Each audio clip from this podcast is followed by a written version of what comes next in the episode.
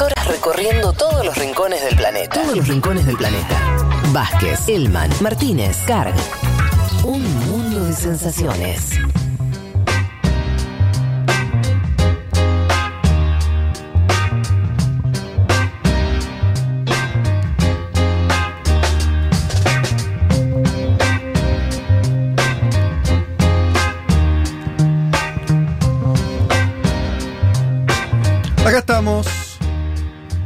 De vuelta en un mundo de sensaciones, programa 133. eh, los estamos leyendo. Vamos a arrancar, si les parece, con el panorama eh, internacional, que como decimos, el programa va a estar vinculado hoy, eh, sobre todo la- el aporte de cada uno de la mesa sobre distintas cuestiones de Estados Unidos. En el panorama les abrimos la ventana a otras cuestiones. Empiezo por, me voy lejos, a Turquía, Turquía y Grecia. Hay maniobras militares en el Mediterráneo, atenti. Sería una columna de Shapiro si estuviera en este programa, ¿no? Pero eh, no sabes cómo. Por mucho menos, eh, eh, Shapiro está haciendo columna de Turquía. Mirá, mirá con este temazo. Si no. Eh, bueno, básicamente Turquía anunció el jueves que va a prolongar la misión de su navío de prospección en un área que es rica en yacimientos de gas en el Mediterráneo Oriental, zona reivindicada por Grecia. Ya está fácil explicado el lío, ¿no? El conflicto por donde pasa. Francia e Italia sumaron este miércoles a las maniobras militares. Siempre metiéndose esos dos, ¿no? Sí, puestas en eh, marcha por Grecia y Chipre en el Mediterráneo. ¿Sí? O sea que también como forma de contrarrestar eh, a Turquía, que obviamente es mucho más poderoso que Grecia en términos militares. Alemania, país que ostenta la presidencia de turno en la Unión Europea ahora, eh, en este semestre, intenta reducir la tensión, evitando un choque frontal y demás. Y de hecho, la titular de la defensa, del, del Ministerio de Defensa alemán, Angret Kamm Karrenbauer, indicó que la situación es bastante tensa, dijo, muy tensa. Cuando un alemán te dice, yo te tomaría nota que un alemán diga que la situación es tensa, y reconoce que es un conflicto complicado. Esto, digan, déjenme decir una nota muy al pie, muy como que no quiere la cosa. Recuerden que más de una vez conflictos bélicos que después tuvieron una escala muy tremenda empezaron en lugares aparentemente marginales. Esto es una dinámica que no es, no es rara. Me va ¿Estás tirando una timba sobre lo que puede pasar? No, yo lo que Un análisis. Déjame que termine porque hay otra noticia en el panorama que, que también Ah, tiene que ver con ah, eso. ah, ah. Pero a mí me parece que, estamos, que se están acumulando conflictos. Nosotros solemos ver China y Estados Unidos. Sí. Está bien, ese es el más visible, son los dos elefantes. El cantado. Cuando vos ves que ahí empieza a haber conflictos que no se resuelven más chicos en distintos lugares del mundo, qué sé yo. Y se mete en Francia e Italia, ¿no? Eso de- por eso también te decía. Y eso- Europa escala siempre continentalmente muy rápido. Sí. La primera guerra fue eso. digo, no, no es que estoy diciendo que va a haber una guerra mundial, pero la- es- justo le pasa que también estoy leyendo cosas de la, de la primera guerra, de la entreguerra en Europa. Y la verdad que notas de qué manera rápidamente se escala y se alinean los intereses de unos y otros de forma más o menos rápida. Eh, y a primera vista decís, no, bueno, siempre parece un delirio, una conflagración grande, un... de- ¿por, qué no, ¿Por qué no te juntás y lo arreglás? Bueno, esa es una pregunta que está siempre antes de cualquier eh, guerra, pero a veces eh, se llega igual. Nos salteamos a, saltamos a otro continente, vamos a hablar de África. La OMS, esto es una buena noticia que en general de acá decimos muy pocas, quedó África libre de la poliomielitis, esa, esa enfermedad que en Occidente, por ejemplo en nuestro país, fue importante sobre todo hasta mitad del siglo XX. Y después, vacuna mediante, se eliminó, se erradicó. En África esto llevó mucho más tiempo. Y recién ahora, una serie de países, eh, la mayoría de los países del, del continente pudieron certificar que están libres. El último país, el último caso detectado fue en Nigeria hace cuatro años. Una vez que se cumple una, una cierta cantidad de tiempo en el que no se detecta la enfermedad, la OMS te declara libre de, esa, de ese virus, ¿sí? Qué Eh, bien, una buena noticia en el mundo. Y la Sí, verdad, sí. recordemos para los que no saben, la polio es una enfermedad muy grave porque es un virus que afecta la movilidad, eh, sobre todo en, la- en las piernas, en las extremidades, muchas veces termina en la muerte, afecta a los niños, es como, tiene, ¿no? es una enfermedad muy brava, y de hecho se concentró en el siglo XX la, la preocupación científica para eh, encontrar una vacuna, finalmente se logró. Eh, bien, vamos a otro país del que en general hablamos muy poco, que es Japón. Ustedes saben que renunció el primer ministro. Sí, señor. La decisión se conoció el viernes, hace poco, pocas horas, en una conferencia de prensa, después de toda una semana de elucubraciones al respecto, se venía hablando. Informó que está enfermo, y esto es algo que ya le pasó a él mismo en el 2007. Sí. O sea, él fue primer ministro dos veces. En el último periodo, como ocho años, un periodo prolongado. Es el, es el primer ministro con, eh, con más años en el poder en la historia de Japón, Shinzo Abe. Sí. Em, en el 2007 había tenido que renunciar por, el mismo, por, por una enfermedad. Lo mismo le está ocurriendo ahora. Si bien, como dice Juan, gobernó desde el 2012, o sea, ya llevaba varios años. Es una cara muy visible en las fotos de las cumbres. Si uno mira una Ujú. foto del G20, sí o sí lo tenés que Sí. conocer. Sí o sí. Sí. Eh, 65 años, dijo que está profundamente triste de dejar su puesto un año antes de la fecha prevista y en plena crisis del coronavirus, y afirmó que va a mantenerse en sus funciones hasta que un nuevo primer ministro sea nombrado. ¿Por qué me detengo un segundo en Japón? Además de que esto en sí es una noticia. La política japonesa es difícil, entenderla de los marcos nuestros es complicado. Diríamos que básicamente es una política muy corrida a la derecha, donde la izquierda mm, prácticamente no existe, por lo menos lo que nosotros entendemos por izquierda o progresismo, en general son partidos conservadores, eh, liberales en lo económico mm, y demás, que tiene que ver con la historia de Japón también y con la historia de Japón posterior al 45. Pero hay un hecho que yo estuve leyendo y me resultó interesante, A que es ver. como otra forma de entender a la política japonesa, que es que buena parte de la élite japonesa y el propio ex primer ministro pertenecen a algo que se llama la Conferencia de Japón, o podríamos decir Nippon Kaichi, no sé si le estoy diciendo bien, que es un grupo que, sola- que es bastante cerrado, tiene connotaciones religiosas, pero sobre todo de ideas políticas. Cuando digo cerrado es que el- se habla que tiene unos 38.000 miembros, sobre todo, pero sobre todo miembros de la élite Ujú. buena parte del Congreso es también de esta, digamos, logia, por poner un nombre occidental, pero bueno. Eh, decíamos el, el primer ministro, figuras importantes de la cultura. ¿Y por qué es importante para mí est- este grupo? Y por lo que estuve viendo tiene una ascendencia también relevante en ciertas cuestiones. ¿Por qué? Es un grupo que eh, está peleando por reinsertar el nacionalismo japonés en la política japonesa. ¿Se acuerdan ustedes que hablamos acá? Lo dijimos, creo, no sé si este año o el anterior, que uno de los proyectos de Japón es volver, modificar su constitución que entre otras cosas le prohíbe tener una actitud defensiva de, de sus militares más agresiva. Leti, El año pasado, digo. lo dijimos el año pasado. ¿no? lo dijeron porque era tema. Va, al menos lo, lo había visto más el año pasado.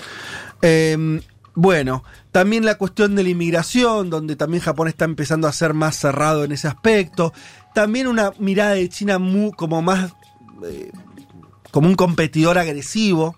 Que es son todos datos de los últimos años de Japón. Japón no estaba en esa, eh, en esa línea y lo que hace sentido respecto de, de- de hablar de este grupo de Nippon Kaichi es que es el que estaría articulando ideológicamente todo este, este viraje, ¿sí? Claro. Y, es, y ahí ya empieza a tener, ser relevante. Vuelvo a la historia. Cuando ¿Hay empresarios también ahí, Fede? ¿Tenés idea? ¿O Sí, sí, sí. Política, cultura, Elite, empresa. elite, Elite, total. Pura elite. Pura elite. Eh, son muy conservadores también. Esto, digo, después derrama en toda la política japonesa. A lo que voy es. Japón no está igual que hace 10 años. Pareciera haber en Japón un viraje sobre un nacionalismo más agresivo, una idea de Que, que es acorde al mundo, ¿no? A Un mundo más nacionalista. Japón está virando en ese sentido también. donde el conflicto con China se ve como, si no inminente, que Sí. algo ahí va a pasar. Tenés también a Corea del Norte en esa península. Bueno, porque ahora el norte por ahí es un país más débil, ¿no? Pero también. Pero sí. en términos de seguridad Total. Fue, fue muy importante. Total, así que tienes todo un... Y cuando Japón, vuelvo a la historia, cuando Japón hace virajes, bueno, también pasan cosas. Eh, y, y como es este... A lo que voy es...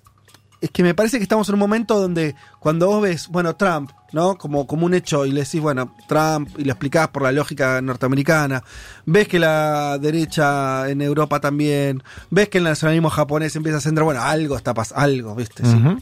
si en todo lado ves que está pasando cosas similares, hay un dato más general, más global, que me parece que está ocurriendo. Eh, Y yo recomiendo para el que quiera interesarse un poco, por lo menos me está pasando a mí, estoy, me está sirviendo leer algunas cosas de eh, principios del siglo XX, y yo diría, ni Segunda Guerra ni Primera, te diría el periodo entre guerras. En ese periodo entre guerras, por lo menos en buena parte del mundo, estos fenómenos que estamos viendo se desarrollaron con mucha intensidad. ¿Qué es lo que quiere decir? No pensemos tanto en el auge del nazismo. Yo pondría en los años 20, que es bastante previo, son unos 10 años Sí. antes. Bueno, en esa década hay algunas lógicas, por lo menos en términos políticos, ideológicos. No, no- no digo que vaya. Después las cosas no ocurren eh, todas una tras de otra como, como ocurrieron. Pero ahí pinta, hay un mapa de, de- de época que, que me hace bastante. mm, Que, que- que me resuena mucho, ¿no? Por lo menos esta idea de resurgimientos nacionalistas en países que no venían con esa tradición, de extremismos políticos que también empiezan a, a cobrar fuerza. Nada, eh, yo por mi parte seguiré estudiando eso, me resulta interesante y los invito a que si les interesa hagan lo mismo. Hablemos un poquito de nuestra región. Voy a decir rápidamente dos noticias importantes. Una que tiene que ver con Bolivia, campaña electoral. Sigue ahí la campaña electoral. Así como sigue el coronavirus, sigue la campaña electoral. Me interesó este cruce, no sé si ustedes lo vieron, compañeros, entre Luis Arce y eh, eh, Medina, el que es el candidato a vice de Áñez. ¿Cómo fue este cruce? Luis Arce propuso algo que nosotros en Argentina nos suena más o menos conocido, que es un impuesto a la riqueza como parte de su plataforma. Si yo gano, voy a hacer un impuesto a los más ricos. ¿Qué dijo exactamente? No vamos a afectar al pequeño empresario, a los que tienen su casita, su autito. No nos interesa eso porque todos estamos en esa línea de tener un bien eh, en la vida. Pero hay personas que se han enriquecido y que tienen muchísima plata. El porcentaje afectado sería el 0,01 de la población boliviana. Muy pocas personas. ¿Qué salió a decir el candidato a vice de Áñez? Todo aumento, le va a sonar también el argumento, todo aumento de impuestos tiende a disminuir la inversión. Todo. Además, un impuesto a los bienes y ahorros llevará a la gente a retirar su dinero del mercado financiero. Eso genera más recesión. Em, bien. Y finalmente, bueno, dijo que, que era una mala idea. Todo eso suena más o menos conocido. Igual Doria Medina, Fede, es eh, un empresario importantísimo de Bolivia, cementero, de los más acaudalados de ese país, así que no solo está hablando como parte de Totalmente. el antievismo, sino está hablando como parte de ese 0,01. Te, te agrego, te agrego algo que sí me pareció más interesante de la respuesta de, de Doria Medina. No digo que tenga razón, me parece que plantea una, algo más interesante que es. Dicen, dice, esto lo hacen porque saben que no. Esta propuesta de, de Ujú. Arce y demás. Lo hacen porque saben que no van a tener ni el 1% de los votos de las clases medias. Así que procuran consolidar su voto en los sectores más pobres. Pero es un mal cálculo, dice. Yo no sé si esto es así o no, no me, me parece exagerada la lectura. Lo que no me parece tan exagerado es que también hay que ver los movimientos de acá en más. Esto lo dijiste muchas veces vos, Juanma, que va a ser el candidato del MAS, Luis Arce, que es un moderado, entre muchas comillas, un economista, no es un líder indígena, no es un líder sindical, porque él es, desde acá que uno diría fácilmente, bueno, no, pareciera que él tiene consolidada su base del más, más dura y debería ir a buscar ese voto de clase media. Medina le dice, bueno, con propuestas así vas a espantar a la clase media. Se lo está diciendo un candidato opositor, un empresario, obviamente. Pero me parece que, que todo eso tiene algún sentido, esa, esa discusión de cómo se para el MAS, si el MAS se abre, Obvio. si se cierra más en sus filas, en su discurso, cuestiones que habrá que ir viendo. Todo esto en medio de, y esto termino con esta noticia para que entendamos el contexto boliviano, donde a Evo Morales le abrieron una nueva denuncia por estupro. Sí. Esto es, lo denuncian de haber estado con una menor. La denuncia es rarísima en el sentido de que está hecha no por la persona afectada, sino que la, mo- la- la- la impulsa el propio gobierno, lo Sí. cual es... Y un periodista español. Sí, de OK bueno. Diario. Y la propia involucrada, Mm. que se, se presentó ante la Defensoría del Pueblo y dijo, me están, me están armando una campaña. Sí. Ese, ese es el otro dato también, que Sí. circuló poco en eh, eh, acá, pero bueno, Básicamente como a- a ella la detienen junto con su hermana, sí. eh, pero la detienen como dentro de la persecución política que le hacen a figuras cercanas al MAS. La agar- eh, le toman el teléfono, el teléfono Sí. hay fotos de ella con Evo, entonces la filtran a la prensa y dicen que es la novia, toda Exacto. una cosa... Le filtra la policía a este periodista español de OK Diario, el periodista español lo saca a la luz y ahí, a partir de, de eso, de lo del periodista español, hacen la denuncia en Bolivia. Sí, bueno, por eso. Pero así todo, vos entras a los diarios de Bolivia y está ocupando un lugar Sí, sí, importante. Ya lo hicieron además esto con eh, una con Zapata se llamaba, ¿no? La pareja de, de. Evo. Que le inventaron un, un hijo, ¿te acordás? Justo antes del referéndum. Y después Sí. se supo que era fake news. eso. Sí. Pero bueno. Es Sí, la, la oficina de prensa de Evo Morales en la semana dijo que era parte de una campaña sucia Bien. contra el movimiento al socialismo. Pero ahí sigue la campaña, obviamente con ese tenor, eh, hecho en, en circunstancias muy difíciles para, para los opositores a la- al gobierno de facto. Al mismo tiempo tiene una fecha que ahora sí parece muy difícil que la corran. en 18 de principio. octubre. Y los números de las encuestas, hay que tomarlas con recontra comillas, más o menos el escenario está estancado. ¿no? Con, eh, por ahí la novedad es que algunas encuestas al menos están dando muy parejo a Arce Mesa. y a Mesa. Y Vos fíjate, abajo que, sí, vos fíjate que no lo nombraste a Mesa, no lo nombramos en Ujú. todo este panorama.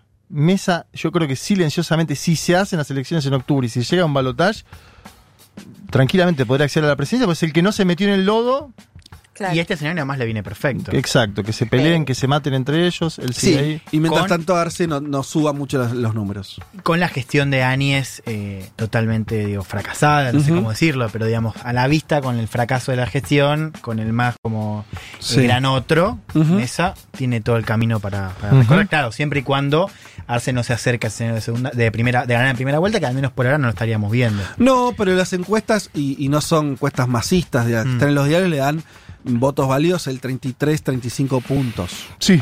Hoy. Incluso medio un poco más abajo que hace un mes. No sé. Lo que te quiero decir es que Mm. en Bolivia, recordemos, es como puntos. Argentina. Si saca 40 y 10 de 40 diferencia. más 10, claro. 40 más 10. Está a 5 puntos y en el- sabemos que en el interior boliviano es muy fuerte el voto al movimiento socialismo. Pero al mismo tiempo está debilitado el MAS también. Entonces, Exacto. en fin, todo eso. Bien, pasemos rápidamente los últimos minutos a hablar un poquito de Brasil. Lo habrán visto, ustedes seguramente si quieren comentar algo. Suspendieron al gobernador de Río de Janeiro. El gobernador. El gobernador de Río de Janeiro era un. si, si Bolsonaro es un Sí. personaje extraño, ¿no? Que era Eh, bolsonarista, pero después se quiso separar con el inicio de la pandemia. Sí, la noticia es que la justicia brasileña lo suspendió por 180 días por mal- malversaciones de fondos vinculados a la pandemia. O sea, se robó presupuesto que tenía que estar destinado a eh, la cuestión del coronavirus. Eh, Wilson Witzel entonces le ocurrió eso, es el gobernador, era el completamente desconocido de la política brasileña hasta hace unos meses, hasta hace un par de años. Antes de las elecciones eh, presidenciales que llevaron a Bolsonaro a la presidencia, no era una figura política, no venía de la política y demás. Se abrazó al, a bolsonarismo al final, tejió ahí una alianza muy personal, sobre todo con los hijos de Bolsonaro, toda una cosa bastante pragmática. ¿no? Pragmática sobre el final, diciendo, con esto con esto consigo y lo consiguió. Incluso ahora, algunos analistas empiezan a, a recuperar la idea de que ni siquiera Bolsonaro lo apoyó tan explícitamente, como que se subió a la ola esa loca de Bolsonaro y en Río de Janeiro, que era la cuna de bolsonarismo, eso era mucho decir, y pasó de ser un desconocido a ser el gobernador. Eh, y ahora cayó en desgracia. Lo que se está comentando también es que esto tuvo que ver también con una pelea con Bolsonaro, donde este gobernador, medio delirante, empezó como a construir ya su- también su carrera presidencial, empezó a, se- a mostrar separaciones respecto de la línea de Bolsonaro, se alió un poco a los gobernadores. ¿Ustedes se acuerdan cuando Claro. los gobernadores dijeron, che. No estás haciendo nada en contra del coronavirus, a Bolsonaro, nosotros sí vamos a aplicar cuarentenas, intentar controlar el virus, no vamos a decir que es una gripe más. Y entonces hubo un quiebre entre gobernadores y el presidente, y el gobernador de Río un poco se, se, se alejó ahí del bolsonarismo Sí, duro. la cabeza era Doria de todo ese espacio, pero Witzel se sumó, digamos. Claro, el tema es que Bolsonaro dijo, ah, ok, está bien, te vas. Vos que no existís, que ganaste porque un hijo mío hiciste dos actos, porque además, la verdad que in- incluso los vínculos son bastante... Cachivachescos. Sí, muy, muy cort, muy nuevos. No es que es amigo hace 20 años, todo muy reciente. Me parece que ahí Bolsonaro vio la oportunidad de, encima de su territorio, soltarle la mano a lo bestia a este gobernador. Y Witzel dijo, es un ultraje a la democracia. Wi- Witzel, ganaste las elecciones que inhabilitaron a Lula. Tampoco te hagas, Witzel. Y recordemos algo que también desde las filas de la izquierda recuerdan mucho, hay un acto público en la campaña donde Witzel eh, no lo hace él personalmente, pero se rompe un, Una placa, una la- placa la en placa de recordatorio a Mariel. Sí. Se la rompe en un acto. Y uno de los actos en la- en los que él se convierte después en gobernador. Sí. Quiere decir, en ese marco es Witzel, ¿no? Como un ultra que no le, medio no le importa nada. Y, y, y- y- y parece haber caído en desgracia. Y denuncia persecución. Bueno, bienvenido a, la, a la democracia. No pareciera tener gente que lo banque, porque por izquierda ni hablar. Ajá. Dentro del, bol- del bolsonarismo ya no. ¿Qué te quedó? Medio que- Nada. Me parece que perdiste. Y tampoco tiene la espalda que, tenía, que tiene Doria, que mencionábamos antes. Así es. Bueno, ¿les gustó el panorama variado? Fuimos por todos lados. Y metiste África, que pedían mucho el hogar, y los oyentes África está muy bueno. Y una bueno, buena noticia de África, además. sí, cada tanto, ¿viste? No, no abunda, pero cada tanto. Bueno, eh, leo algún mensaje y nos vamos a la tanda. ¿Qué, a ver, ¿qué nos están diciendo? Fede, ¿viste Babilón Berlín? Policial noir que sucede entre guerras y muestra la irrupción del nazismo y el fin de la República de Weimar. Mirá, Mirá, ya me gustó todo lo que dijiste. No, pero yendo. Anotada. No sé ni cómo, o sea, quisi- eh, si hay que pagar para ver eso, especialmente lo hago. Todo lo que ¿Cómo es el dijiste. nombre, Fede? Babilón Berlín. Eh, entiendo que así. es el nombre de un disco que podía ser de Manu Chao, ¿no? Babylon Berlín. Un concierto de Manu en Berlín. Y acá voy a leer esto porque me gustó el. ¿Cómo se llama el oyente? Oyente recién recibido, o sea que ya. Muy bien. Aplaudiendo, no sabemos de qué. Eh, pero dice: ¿Puede ser que el artículo que escribió Bernie en La Nación tiene tintes de nacionalismo que está surgi- resurgiendo en el mundo? No leí el artículo de Bernie, me imagino por dónde puede ir. La respuesta es un sí muy laxo en el sentido de. mm, Sí, en la Argentina te encontrás también con personajes que describen. No sé si ni a Bolsonaro, ni mucho menos a- al extremismo de derecha, pero es un discurso que hoy está pegando. Es así. Eh, sí. Eh, y, lo, y, y puedes ver manifestaciones por distintos lugares. A mí me parece que el punto es cuando eso se convierte en una fuerza política, ¿no? una expresión independiente. Y competitiva electoralmente. Exactamente. Bien, y acá voy a leer otra recomendación porque sé que lo que dije eh, a la gente le, le hizo como. le paró las antenitas. Pablo Historiador. Me gustaría decir que somos colegas, pero yo no soy historiador, pero estudié algo de la carrera. Eh, para ese periodo que decía Fede, altamente recomendable el libro de María Dolores Béjar, Historia del siglo XX. Viene con recomendaciones de videos y pinturas. Bueno, ahí pasamos la recomendación entonces. Si les parece, vamos a una tanda y volvemos.